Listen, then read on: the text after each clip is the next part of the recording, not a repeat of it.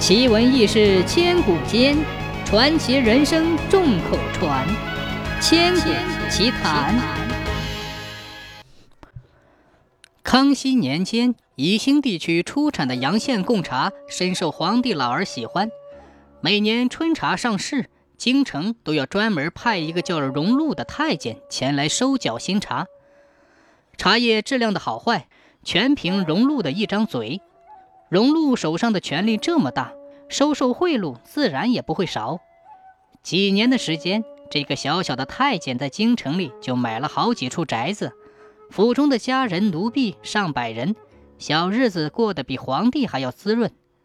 朝廷上下的官员多次上奏皇帝，要求查处荣禄的受贿罪行，但苦于找不到证据。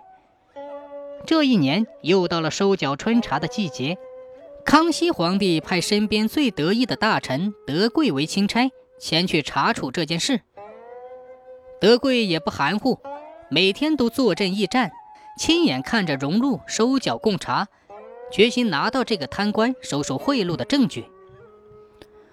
这一天，恰巧有个茶商把两篓炒制好的春茶送到驿站的院子里。荣禄端坐在太师椅上，眼不睁、头不抬地说。来呀，把万岁爷赐给我的茶狗牵出来，检验检验这两篓茶叶。扎！一个随从立刻牵出一条哈巴狗，这条狗把两篓茶叶来来回回闻了好几遍。德贵从来没有见过这样检验茶叶的，他不解地问荣禄。荣禄得意地说：“这两条哈巴狗是万岁爷赏给我的，这个宝贝的鼻子对茶叶的味道非常敏感。”只要对它闻上一闻，就能鉴别出这篓茶叶的好坏。就在这时，只见那条哈巴狗摇摇尾巴，跑到荣禄的面前，汪汪地叫起来。荣禄立刻吩咐随从说：“来呀，把这两篓茶叶留下。”德贵是皇帝面前的重臣，常年陪着皇帝喝茶，见多识广，对茶叶也有很深的研究。他知道狗的鼻子是最灵敏的。却不相信这条狗真的那么神奇，便从两个茶楼里各抓起一把茶叶，又是闻又是看，最后不得不佩服的点点头。这两篓新茶果然是茶中的上品。见德贵无话可说，荣禄更加嚣张。此时恰巧又来了一个上缴贡茶的茶叶商人，荣禄用一种挑衅的口吻说：“德大人，这一次请您先检验一下。”然后再让我的宝贝儿检验检验，看看你们俩谁的眼光最准。让一个堂堂的钦差跟一条狗比高低，这不是明摆着羞辱人吗？德贵刚要发作，但转念一想，荣禄口口声声说这条狗是当今万岁爷赏给他的，万一被这太监抓住小辫子，到时候他在皇上面前进两句谗言，也够我喝一壶的。想到这里，德贵强压心头的怒火说：“好，今天我就跟你这条茶狗比比高低。”德贵仔细检查了两个茶篓里的茶叶，都是一叶一芽，没掺半点残枝败叶，而且炒工也无可挑剔。德贵非常有把握地说：“下官认为这两篓都是上好的春茶。”荣禄也不反驳。只见他朝那只哈巴狗招了招手，说：“宝贝儿，该你的了。”谁知那只哈巴狗围着两篓新茶转了几圈，竟然跑到一旁，一声不吭地玩弄起自己的爪子来。见此情景，荣禄卖弄说：“德大人，我的宝贝儿告诉我，这两篓贡茶不合格。”说完，也不等德贵答话，就把脸一沉，对随从说。来呀，把这个拿烂树叶子糊弄皇上的刁民给我重打四十大板！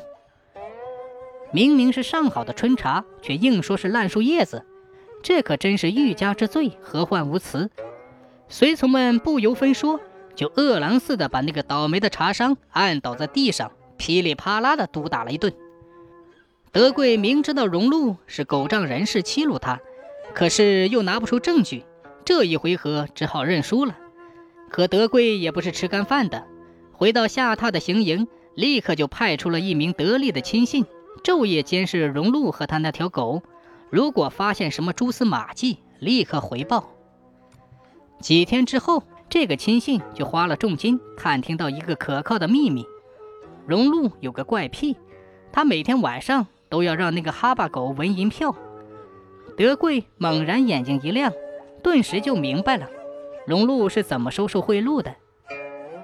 第二天，德贵突然不再过问征剿贡茶的事，他只身一人带着一包油炸臭豆腐，来到了宜兴城里的得力钱庄。这个得力钱庄是宜兴唯一的钱庄，茶商们兑换银票必须到这里来。得力钱庄的大掌柜见钦差们大驾光临，立刻就诚惶诚恐地吩咐佣人准备酒菜。谁知德贵指着手里的油炸臭豆腐说：“不必破费，我自有下酒的小菜，只求掌柜能陪我小酌几杯。”给钦差大人陪酒。得力钱庄的大掌柜还是头一回受到这么高规格的礼遇，他立即眉开眼笑地说：“大人这么瞧得起我，那我就恭敬不如从命了。”于是，得力钱庄的大掌柜就陪着钦差，你一杯我一杯，就着油炸臭豆腐喝起来。自那以后，德贵没事就要找大掌柜喝几杯，因为德贵爱吃油炸臭豆腐，大掌柜干脆就事先准备好。只要德贵钦差大驾光临，他就热情地端出来。从此以后，德贵不再过问收缴贡茶的事。一个春季下来，荣禄照旧捞得腰包鼓鼓的。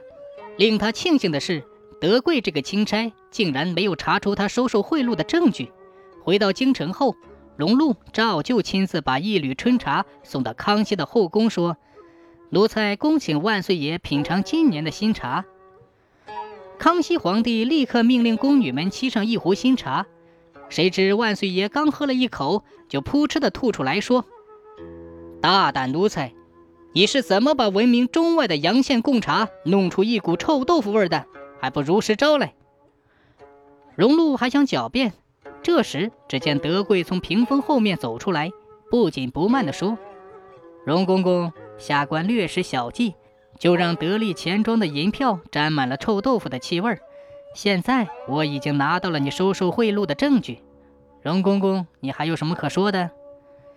狡猾的荣禄当然不肯认输，他眨着眼睛说：“我不明白您这话是什么意思，还请德大人明示。”德贵哈哈大笑说：“茶商们把充满臭豆腐气味的银票藏在贡茶里。”万岁爷喝的茶里当然就有臭豆腐的味道。